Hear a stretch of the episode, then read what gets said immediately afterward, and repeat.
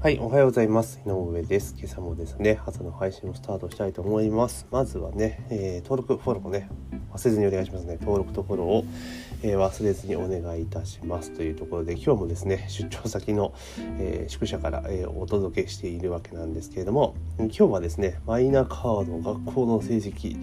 え対象中小中学生23年度にもというところで要はマイナンバーカードに、え、小中学校の成績も搭載させようみたいな動きがあるみたいなんですね。でどういうことかというと政府は小中学生の学習履歴や試験の成績をマイナンバーカードに紐付けオンラインで管理する仕組み作りに着手したと。えー、そもそも文部科学省はえ、教育データの利用を進めていて、え、個人、え、児童生徒の学習意欲や変化を理解度数値化する理解度データ化する記録としては一人一人に合ったが効果的な学びの実現が目的というところで、まあ、マイナンバーカードにですね、まあ、確かに学校側のメリットはありますよね。学習履歴とか成績とかね。そういうのをずっとこう遡って見ることができると。一元のデータベースで見れるっていうのは、まあ、あるんだけれどもこれはどうなんだろう。これかなりこう賛否を呼びそうな案件ですよね。私個人的にはこういったなんだろうマイナンバーカードにあの保険証とか免許証とか、まあ、そういったものの機能を搭載するのは、まあ、どちらか賛成派なんですけれどもただこの学校の成績を載せるのっていうのは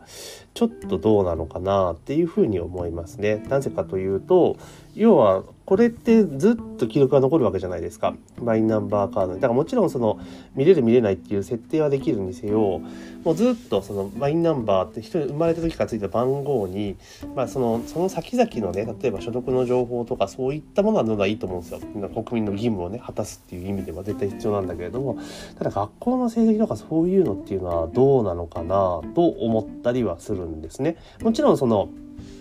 履歴ですよ。どこどこ学校、だから、履歴書データみたいなものを残すのは、そんな悪くないと思うんですよ。えっ、ー、と、例えば、いつどこの学校に入学してみたいなのはいいと思うんだけども、成績情報に関してはちょっとどうなのかなっていう。うん、あの、まあ、その利用医とか人がね、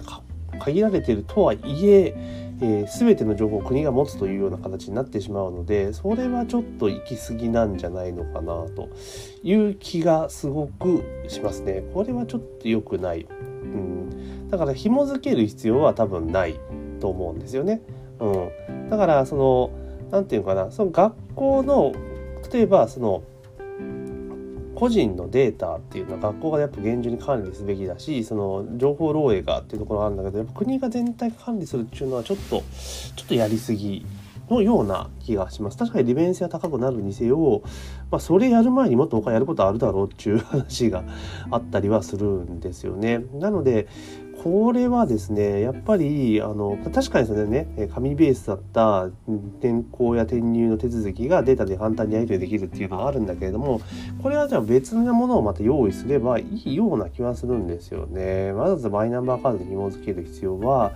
まあ、ないような気がします。もちろんその利用意図がすごく利用制限かかっているので法令上ね、まあ、問題ないっちゃ問題ないんだけれどもなんかその全てが国にデータが持っているっていうのは、まあ、心理的にもあまりよろしくないですよね。うんなんかそんな気がちょっとしていきます。確かに、まあ、便利なことは便利だけれども、ね、これはどうなんだろう皆さんどう思いますかねこのマイナンバーカードに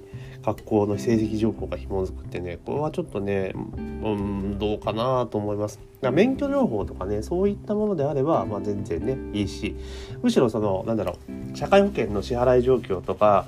あと収入とか納税とかそこを全部管理するのはいいと思うんですよ。税金でちゃんと払えるような形にねえー、することができるのでそれは全然ありだけどこの成績っていうのはねどうなのかなっていう気はしますよね。うん。どうなんだろう。まあ結構、まあ、こう動いてるってことはもうこの方向で進んでるんだろうなっていうふうに思います。まあだから、まあ、こう成績とか紐付けるような感じになってくると、だからマイナンバーに紐付けるのはどうなんだろう。うん、迷うな。うんでもこうなってくるとなんかいろんなものが全部マイナンバーに紐づいてしまうともちろん便利利便性は上がるけれども今度やっぱリスクで出るのが情報漏洩っていうリスクは絶対避けては通れないわけですよね。100%情報が抜かれないってことはないでしょうしえどんだけセキュリティを厳重にしたって、まあ、セキュリティに厳重すればするほど利便性は悪くなるわけだからまあ、その辺のバランスを考えるとちょっとねここまでやるのはちょっとどうなのかなと。もちろんそのなんだろうマイナンバーカードマイナンバー自体がカードは別にいらないと思うんですマイナンバー自体にこういうの紐付けていくってことはももっともっと他でやるべきことがまだ先にあると思うんですよ。さっき言った、えー、収収入税国、ん？税務署は分かってるんですよね。マイナンバーとその収入が紐づいてるけれども、それがだから行政も全部連結して見れるようにするとか、なんかそんな感じにまずしていく。そうすると、そうなんだろう、社会保険料とか税金とかそういうのの、まあ、支払い漏れとか徴収漏れがなくなるってことはありますよね。で、これにだから金融機関の銀行口座をちゃんと紐付けておけばその給付金とかああいうのだって一撃でドカンと振り込めるようになるわけですよね。まあ、そういったメリットを先に出しといて使っておいて、まあ、どんどんそれでも一般化していくっていうことのが先なんだろうなだからこの学習データ土壌講座っていうのはまた別問題であの紐付けしないでその専用のデータを作っといてデータベース作っといてでそれをだからマイナンバーカードにねその準拠したものマイナンバーのシステムと準拠したようなもので作っておいてでそれがちゃんと回り始めてマイナンバーカードが定着してほとんどの人が持つようになっってから紐付けるいいような気するんですよね。うん、だからこの時点でこう出すと多分すごくネガティブ情報ね私みたいにやっぱ思うわけですよ私もだからこういうの肯定的だけれどもそれでもちょっと成績情報をつけるのはどうなのかなって思ったりするわけですよね。うん、だからそう考えるとちょっと早いんじゃん出すのがっていう気はすごくしますね。これ結構本当意見分かれると思いますよ。免許証とか保険証とかの訳が違う感じですよね。うんだからあとはこれマイナンバーカードになんかいろんなもの寄せれば寄せるほどなくす時のリスクはやっぱでかくなるしってことを考えるとまあどうなのかなというふうに思いますね。まあこれはどんどんどんどん議論していってねいいのを作っていけばいいと思うので、まあ、ただこうやってねちょちょっと個人的には早いのかなと。でそもそもマイナンバーカードいるかっていう話ですよね。番号だけでよくねえかっていう話ですね。番号を管理しておいてまあ、それの番号を紐付けてで結局マイナンバーカードってその身分証明書とか言いながらもまだ使えないとこ結構あるんですよね。あのなんだっけなだから身分証明書提示してくださいって時にその免許証とかだったら全然もう無敵じゃないですか。だけどそれと同じように扱えるところもありますけどまだ扱えないところもあったりすると。あとはそのマイナンバーのその番号を、まあ、番号は裏面に書いてあるので番号はあの載せないでくださいみたいなことがあったりとか結構使い勝手は悪かったりするんですよね。うん、なのでちょっとそこら辺はどうなのかなっていう気はします。だからもうちょっと利便性を高めたその仕様にすべきだとも思いますしうん、ちょっとねこの辺どうなんだろうなっていう、まあそのまあね、マイナンバーカード自体はスマホねデジタル化しようっていう動きもありますし、まあ、確かにそれは便利なんだけれどもでスマホとかになってしまったらよりちょっとねまた情報漏洩のリスクっていうのが出てくるので、うんまあ、物理カードの方が安心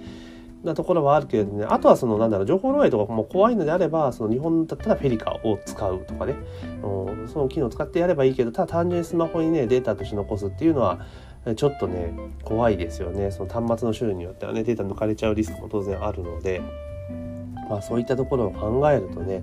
まあちょっと考えなきゃいけないんじゃないかなというふうに思います。ちょっとこれはね、個人的にはちょっとやりすぎかなと思いますね、マイナンバーカード。でところで皆さんマイナンバーカードって持ってますかね、うん、結構最近だからね、マイナポイントとかそういうのがあるから、申請し始めた人多いと思うんですが、まあでもやっぱりあれですよね。まだ持ってる人少ないですよね。だから持ってることに対するメリットはまだ少ないんですよね。持ってることに対するメリットがまだ少ない。だから、まあ、だから保険証とかね、免許証とかっていうところどんどんぶっ込んでいこうというふうにしてると思うんですけれども、もっともっとね、便利にしていった方が、まあいいとは思いますけどね。ただ、便利にしていろんな情報を追加すれば追加するほど、まあ情報漏洩時のリスクとかね、紛失時のリスクがでかくなるので、まあその辺のバランスって結構